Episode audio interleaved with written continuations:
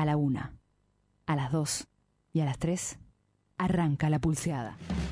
Empezamos con lo que era la reparación de la chacra, se hizo un laburo muy, muy grosso, gracias a la ayuda de muchos corralón de materiales, particulares.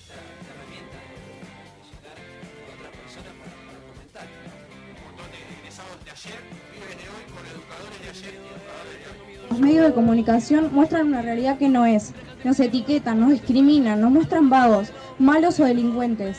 Por eso después la gente te ve pasando en moto y te dice, ese pibe te va a robar. O a los pibes grandes lo ven fumando un cigarrillo y ya piensan, esos pibes se están drogando. Ser niño, niña o adolescente en nuestro país es pertenecer a un sector de la sociedad que es patente que no es el sector más privilegiado en este contexto ac- actual de país y con, es- con este gobierno. Siguen pidiendo más. Pibes para encerrar. Queremos que nuestras voces se escuchen también en los medios de comunicación. Le dan si se Por ahí podemos eh, notar mayor presencia de pibes eh, saliendo a laburar, eh, no concurriendo a la escuela, eh, una gran deserción escolar también, o sea, no hay una continuidad y no pueden sostener ese espacio que por ahí es de referencia también para ellos y para ellas. Tenemos que empoderarnos y sacar nuestros miedos.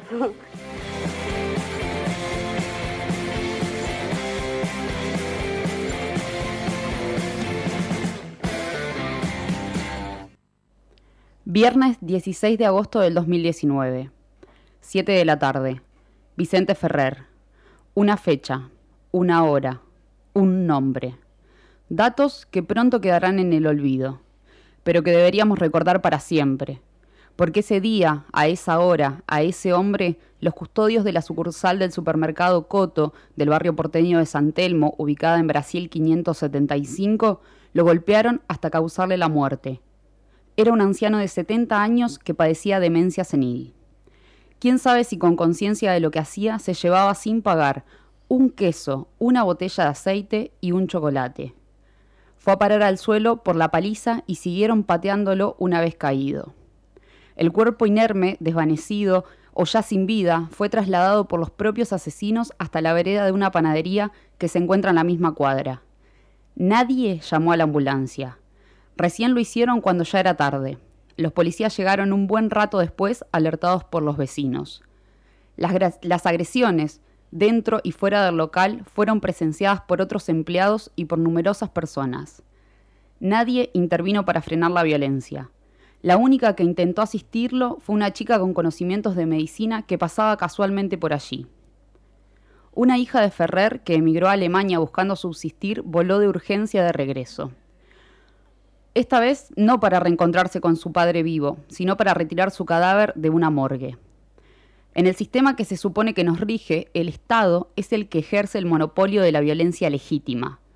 Cuando es ilegítima, se transforma en violencia institucional, en gatillo fácil, en chocobar y sus émulos.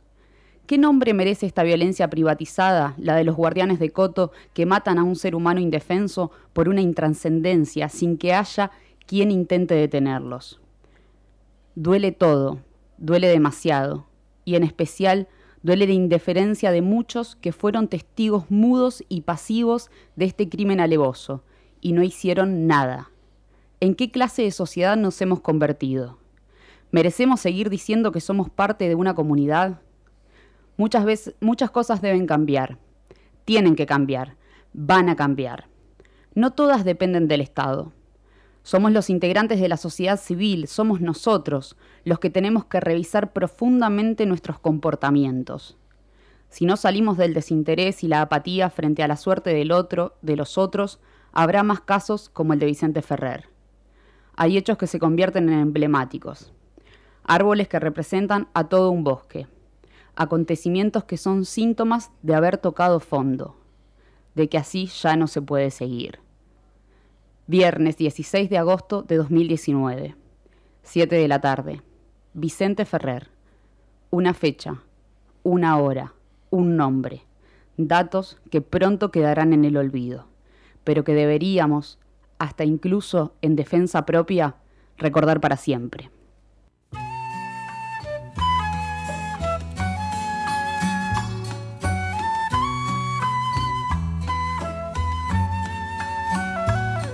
Ladrón, al ladrón, al ladrón, que justo en Nochebuena me robó. Al ladrón, al ladrón, al ladrón, que justo en Nochebuena me robó. Qué tremendo peligro social, tan chico y se le ha dado por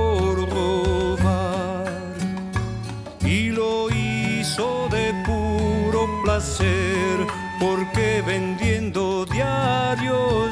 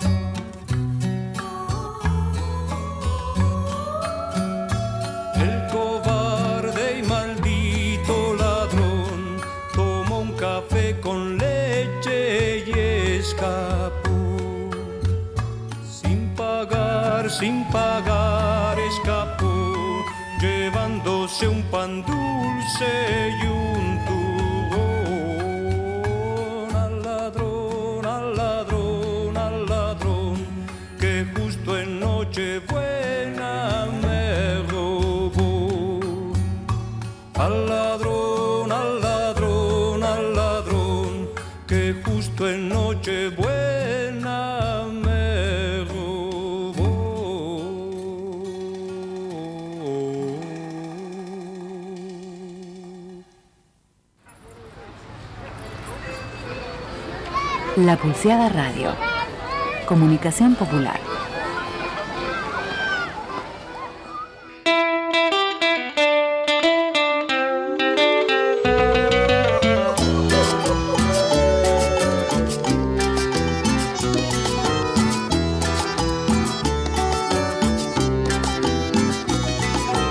Tengo como dos niños, adentro también un dios,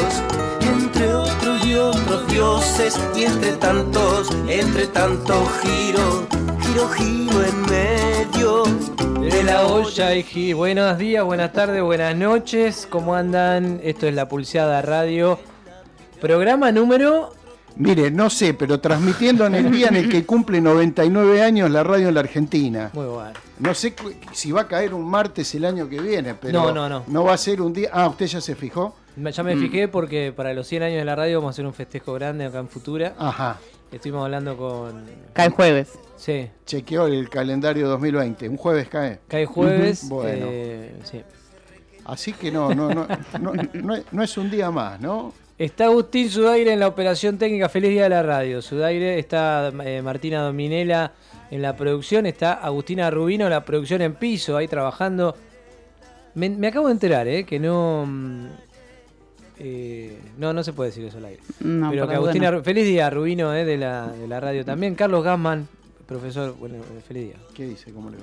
Bien. Marina Artola, ¿cómo anda? Buenas noches. Sebas Mardones. Feliz día, Eh, Mardones. Feliz día, que feliz día. Y, y el Tony Fenoy que anda por ahí dando vueltas, que seguramente hoy lo vamos a, a saludar también. Y a todas las radios que están retransmitiendo este programa. Muy joven la radio, vamos a decirlo, Carlito. 100 años de radio. Eh, esta radio.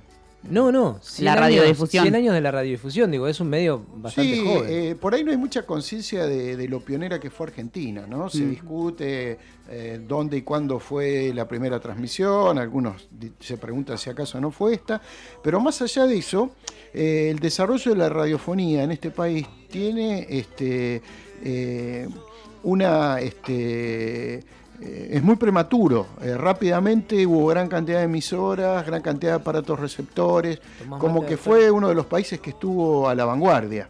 Este, y que de la la radio- comercial igualmente. ¿Eh? ¿no? De la comercial. Mire, todo lo otro vino después, me parece. Sí, claro, Incluso claro, hay claro. una cantidad de historia escrita. Quiero un mate de. Bueno. Hay, un- hay una historia escrita de la, de la radio. Acá no hay riesgo que se tape la bombilla, ¿no? No, no, no, no. eh, de la radio comercial. ¿no? Sí. Hay mucho registro y mucho dato de la radio comercial y bastante poco de las radios comunitarias, las radios populares, ¿no? Sí. Eh, que se está escribiendo recién ahora. Es la primera de- vez que en el fondo del mate me queda borra. Sí, la verdad.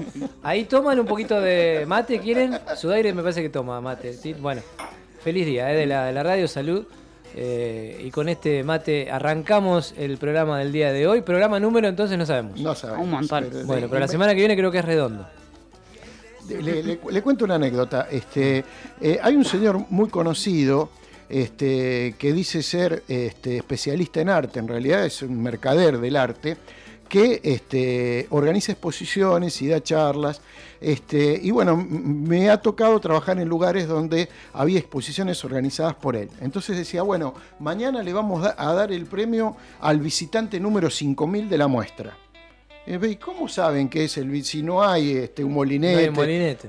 Ay, si no- es para, Inchequeable. es para generar, ¿qué, qué sé yo? ¿Cuántos vinieron? Dice, es para generar un hecho noticioso y darle manija. Entonces decía, ¿a qué hora más o menos calculan que va a estar el fotógrafo, el camarógrafo, qué sé yo?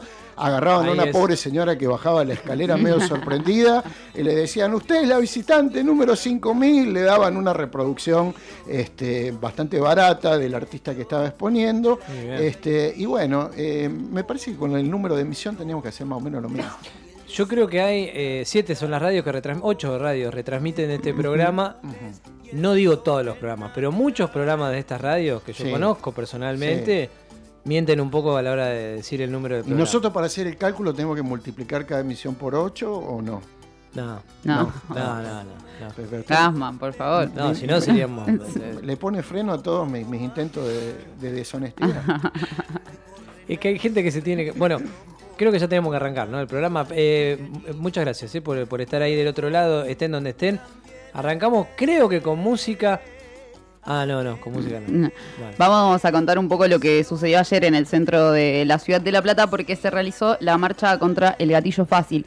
Es la primera vez que se realiza en La Plata. La marcha Uno- provincial. Claro, la marcha Claro. provincial, efectivamente, porque eh, se hacía la marcha nacional y ahora el colectivo contra el gatillo fácil decidió que era importante realizarlo también en la ciudad de La Plata como una marcha provincial. La marcha nacional se realizó hoy, martes, en Capital Federal y ayer se realizó en la ciudad de La Plata esta que es la marcha provincial, remarcando la figura de eh, la gobernadora y candidata a gobernadora, además María Eugenia Vidal, y de Cristian Ritondo, que es eh, el ministro de Seguridad de la provincia y que además es candidato también. Cabeza, además de diputados. Claro, cuando abrís la- Candidatos a diputados, sí. Claro, cuando abrís la boleta, eh, si alguna vez no viste a Ritondo en la tele, lo ves en la boleta de, de Cambiemos, está Cristian Ritondo. Junto Por- a María Luján Rey, Eso. hecho que hemos comentado. También, en este programa. exactamente. Bueno, la movilización del día de ayer eh, fue una movilización muy grande con muchas organizaciones de, de derechos humanos que recorrieron la ciudad de La Plata. Pasaron, salió de Plaza San Martín, pasó por los tribunales federales, donde se recordó a Joana Ramallo y todo lo que le faltó hacer también a los tribunales federales en la búsqueda de, de Joana Ramallo, en la búsqueda con vida de Joana Ramallo y en la búsqueda de justicia por Joana. Luego se pasó por eh, las fiscalías de 7 y 56. Ahí se, dio, se dieron momentos de mm, muy fuertes con la presencia de los padres de los pibes masacrados en Monte, eh, con una, una herida muy, muy presente y muy cercana. Sobre todo esto sucedió en mayo.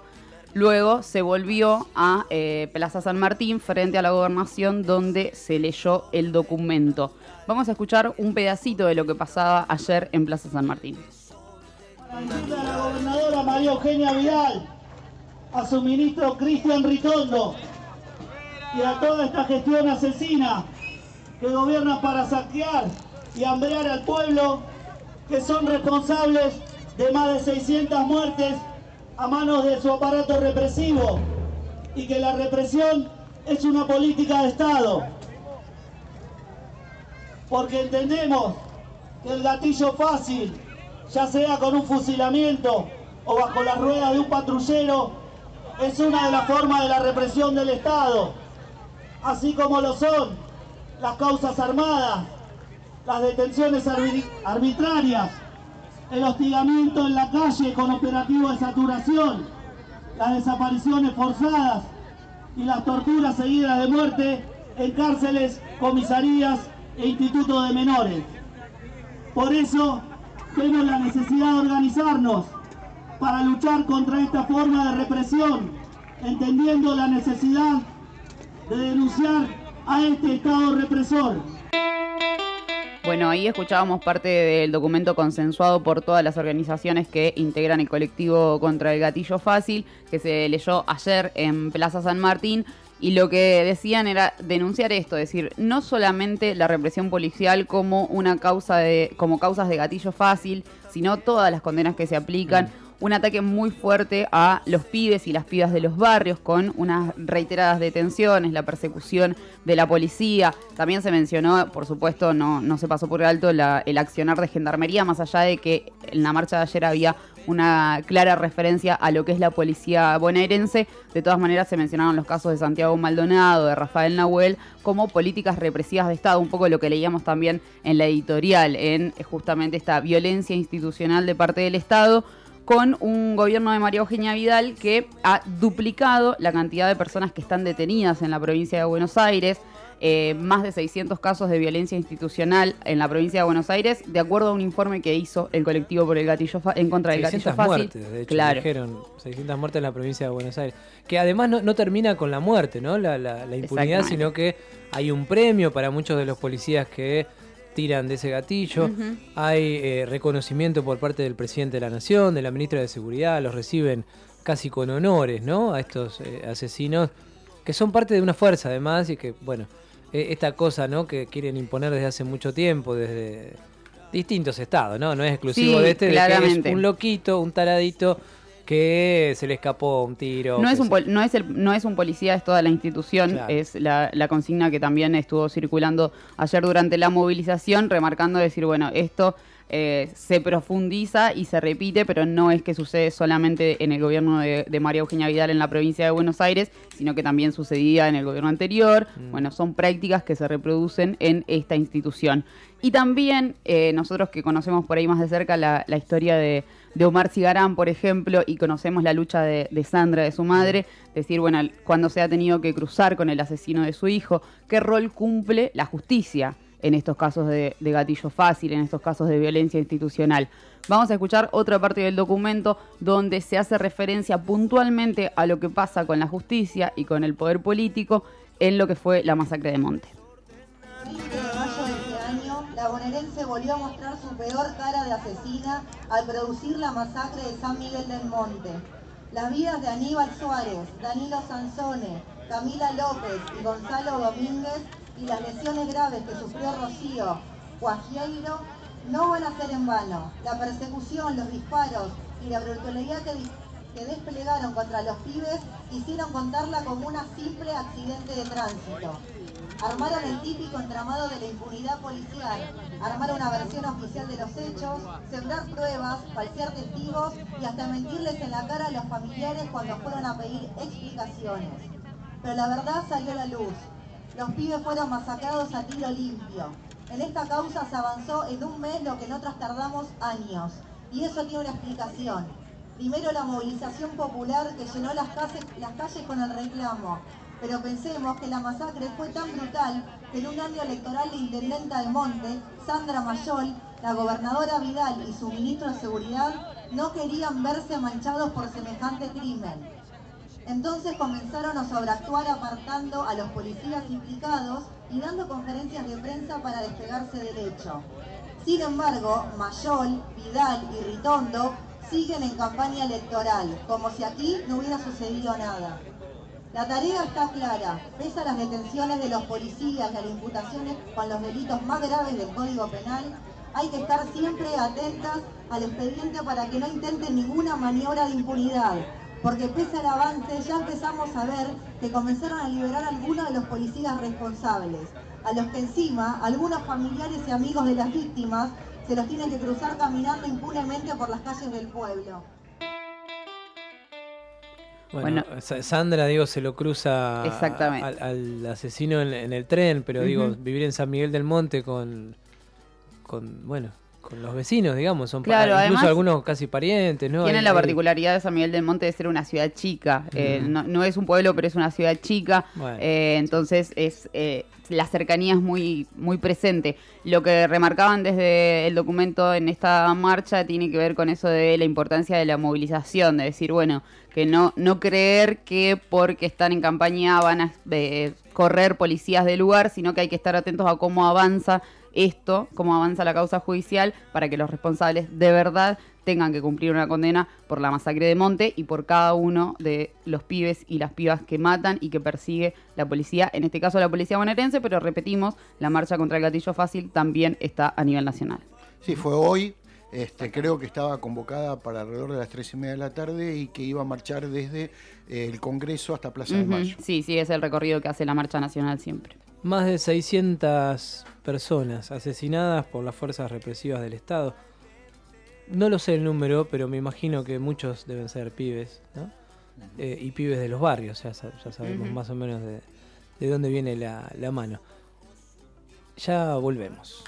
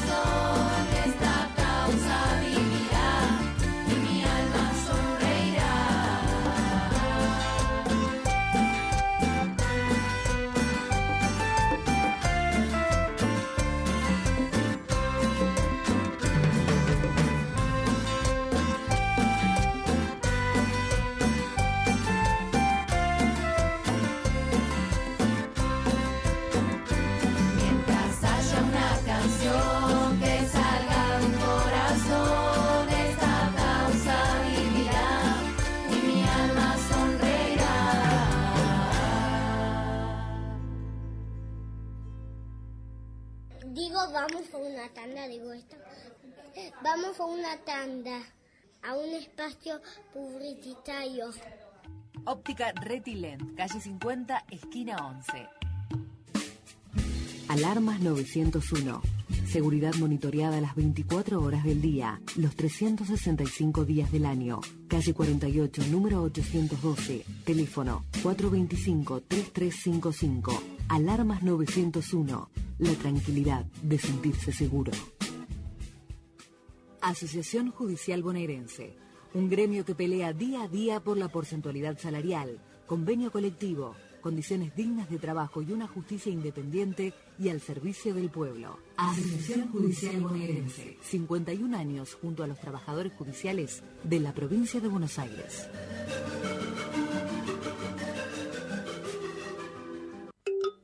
La Pulseada, la revista del padre Cajade. Política, sociedad, cultura, deportes. Conseguila en kioscos o suscríbete llamando al 0221-453-2516 www.lapulseada.com.ar La Pulseada, desde los barrios con las pibas y los pibes. Seguinos en Facebook, Revista La Pulseada, y en Twitter, arroba La Pulseada. Revista La Pulseada, comunicación popular hacia un país con infancia. En el Mondongo, en la Facu, en la Loma, en la escuela, en los hornos, en el comedor, en Romero, en el club, en Tolosa, en el laburo, en Citibel, en el gremio, en Villa Montoro, en la plaza, en aeropuerto, en la esquina. Damos la pulseada. La pulseada radio. Porque el cielo hay que construirlo acá. Hay que construirlo acá. Abajo. Abajo. Tony Fenoy. Tony Fenoy. Palabras. Con los pies en la Con tierra. los pies en la tierra.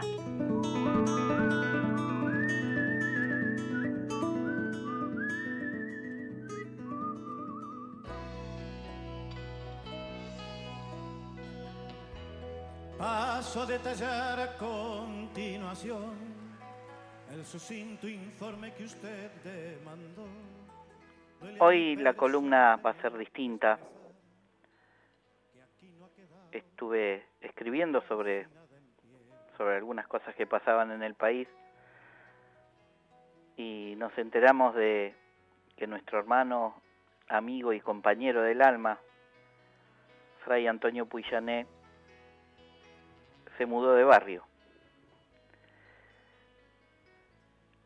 Eso, por un lado, nos produjo una profunda tristeza, pero por otro lado, sabemos que, que su vida valió la pena ser vivida. Antonio, un hombre entrañable, querible, profundamente comprometido con la causa de los más pobres y coherente hasta el último momento de su vida. Alguien que caminó siempre con el pueblo, siempre estuvo a su lado.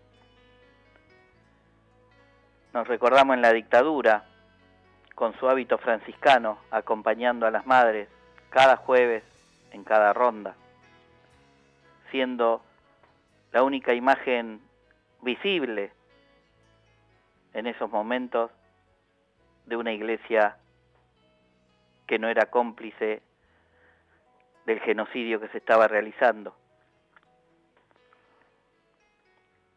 Lo recordamos en La Rioja, junto con el pelado Angelelli, en Anillaco, con un oído en el Evangelio y otro en el pueblo.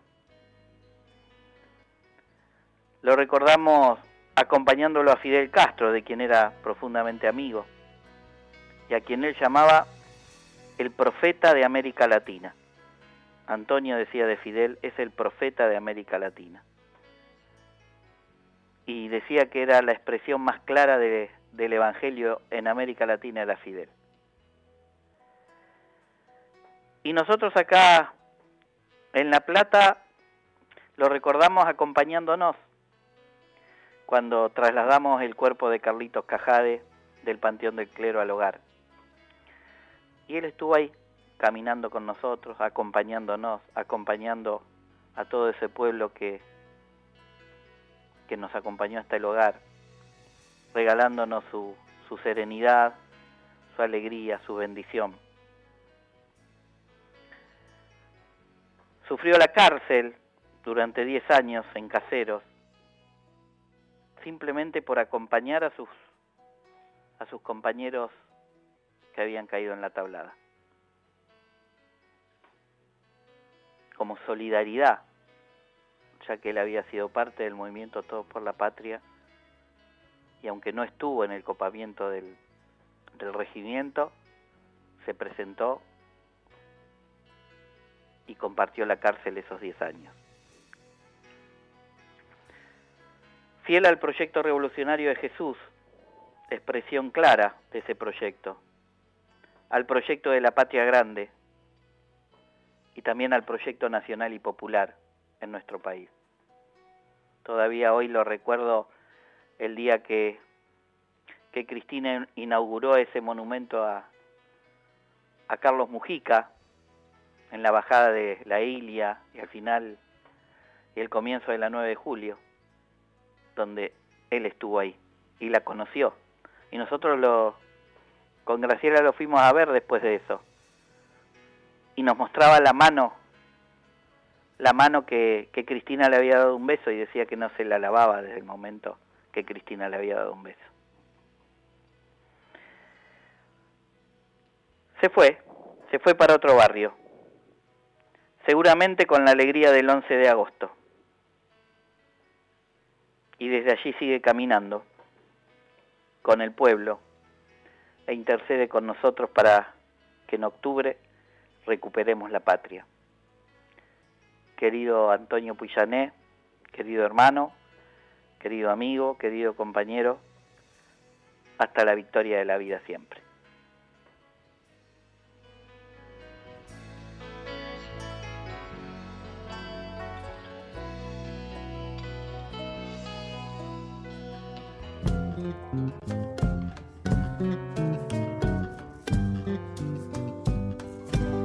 Tony Fenoy. Tony Fenoy. Palabras. Con los pies en la tierra. Con los pies en la tierra.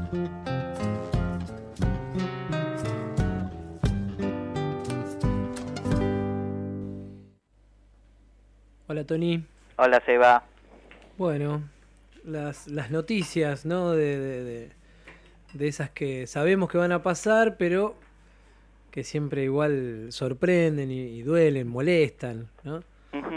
Eh, pero bueno, está, está bueno eso que, que estabas haciendo recién, la referencia a, a la lucha, ¿no? Durante toda, Sí, durante sí, toda sí, una un luchador incansable, un luchador incansable durante toda su vida. Aparte, siempre parado en el mismo lugar, siempre parado en la misma vereda, que era la vereda de los pobres, que era la vereda del pueblo, eh, con una conciencia de clase muy grande, eh, un hombre que no transó nunca con, con ningún poder, sino que ejerció él el poder como un servicio real, eh, entendió que, que el poder no era para dominar, sino que era para servir, eh, muy crítico de la institución eclesiástica, pero de la que nunca se apartó porque se sentía parte, eh, un hombre extraordinario y alguien que nos regaló ser parte de nuestro colectivo de Teología de la Liberación, eh, alguien que, que, con mucha sencillez, no era un hombre de un gran vuelo intelectual, pero con mucha sencillez y con ejemplos muy concretos transmitía lo profundo de, del proyecto de Jesús, lo profundo del proyecto de América Latina Unida, del proyecto de un, de un país más justo y más igualitario. ¿no? Eh, acompañó profundamente a, a los, a los organismos de derechos humanos, bueno, eh, siempre recordaba a él cuando estaba en el, en el juicio a la tablada que se presentó espontáneamente, que cuando eran las, el juicio oral, Eve iba siempre, Eve de Bonafini iba, y le gritaba desde atrás, Antonio, si te hubieras casado conmigo ahora no estarías ahí. Eh, se querían mucho, se querían Sí, muchísimo sí, los sí. dos. Y bueno, pero en general todas las madres, eh, todas las madres eh, lo querían. Tuvimos Sí, acá estoy, acá estoy viendo una foto hermosísima donde eh, le está dando un beso a Norita Cortiñas. Sí, era, era muy amigo de toda la. Cuando tuvimos la suerte con Graciela de llevarlo a algunas marchas el 24 de marzo en su silla de ruedas y cuando lo llevábamos siempre y lo acercábamos, lo metíamos adentro de- del corralito donde iban las madres y donde llevaban la bandera de, con las fotos de las compañeras y compañeros desaparecidos. Y cuando las madres lo veían, ah, era Tati, Nora, eh, bueno, todas. Sí. Aparte era muy era muy gracioso porque iba a las dos marchas. Él iba a la marcha de los organismos y después iba a la marcha de los troscos. Iba a las dos. Claro. Y en las dos marchas todo el mundo lo saludaba, todo el mundo lo quería, todo el mundo lo abrazaba. Claro. Era a nosotros nos daba mucha gracia, pero bueno, eso era Antonio. Eso era Antonio, ¿no? Un tipo un tipo comprometido y un tipo coherente y, y que, que vivió hasta el final. Porque hoy había escrito otras cosas y en un momento dije, ¿para qué hablar del odio? ¿Para qué hablar de los odiadores si podemos hablar eh, del amor eficaz, del amor hecho compromiso y del amor hecho militancia como la de Antonio? ¿no? Qué bueno, qué bueno. Este, y bueno, como vos decís, este, fue una larga vida, 91 años, pero una, una vida bien vivida. Por supuesto. Este, al, al servicio de, de las mejores causas. Y dando un, un testimonio no solamente a través de la palabra, sino un testimonio vital. No, un testimonio viviente, absolutamente. Ab- absolutamente. No, eso es lo. Por eso creo que también fue un ser tan querible, ¿no? Porque no, su compromiso no era discursivo, era, era concreto. Bueno, muchas gracias Tony por esta semblanza y bueno, estaremos reencontrándonos este, en Futura el martes que viene y con las demás emisoras en los otros días de la semana y los otros horarios en los que nos retransmiten. Un Dale, dale, dale, bueno. un abrazo. Gran abrazo Y a Graciela también, ahí que venía, estaba, estaba aportando datos también. Sí, sí. Un abrazo, gracias. Abrazo grande. Chao, chao. Tony Fenoy con los pies en la tierra y hay, bueno, eh, saludos de, de algunos oyentes. El amigo Rulo del taller, oyente, viejo oyente de Futura, está ahí prendido y nos saluda por el Día de la Radio. Y ahí nos muestra una foto que la vamos a poner ahí en las redes si se puede, de su taller y de todas las, eh, bueno, de todas las cosas que tiene colgadas ahí. No, nos la guardamos para nosotros mejor. Vamos a hacer así. Esto sigue siendo la pulseada radio, ¿eh? Y el dúo Agus Agus, que está fuera del coso, dice que vamos a escuchar la orquesta del cable. La- ¿Seguimos con la orquesta estable de Reconquista? Lo que escuchábamos hace un ratito y lo que vamos a escuchar ahora es la orquesta estable, orquesta juvenil ¿eh? de FM Reconquista. En un ratito te vamos a contar eh, bueno, más detalles sobre esto, pero este es un CD reeditado porque el primero se recontra agotó. Ya hablamos de ellos, hablamos con ellos hace el año pasado, creo que tuvimos acá una, una nota. Eh, escuchamos entonces a la orquesta estable de FM Reconquista desde José León Suárez para todo el país, para todo el mundo.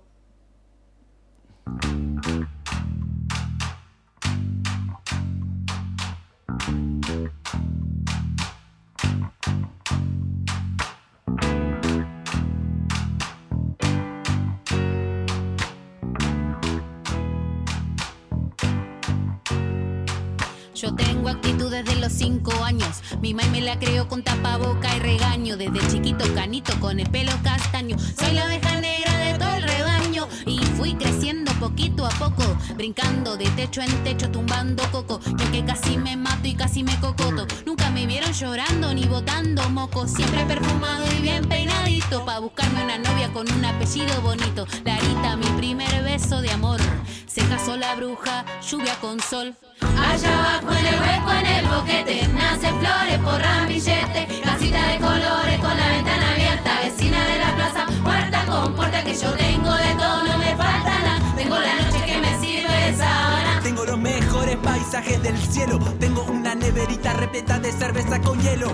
Un arcoíris con sabor a piragua, gente bonita rodeada por agua, los difuntos pintados en la pared con aerosol y los que quedan jugando básquetbol. Un par de gringos que me dañan el paisaje vienen tirando fotos desde el aterrizaje. La policía se tira sin pena rompiendo mi casa para cobrar la quincena. Esto se lo dedico los que trabajan con un sueldo bajito, para darles de comer a sus pollitos. Yo quiero a mi barrio como Tito, que era Caimito. Yo, yo, yo, yo, yo, no lucho por un terreno pavimentado, ni por metros cuadrados, ni por un sueño dorado. Yo lucho por un paisaje bien perfumado y por un buen plato de bistec encebollado. Por la sonrisa de mi madre que vale un millón, lucho por mi abuela meciéndose en su sillón. Lucho por unos pinchos al carbón y por lo bonito que se ve mi barrio desde un avión.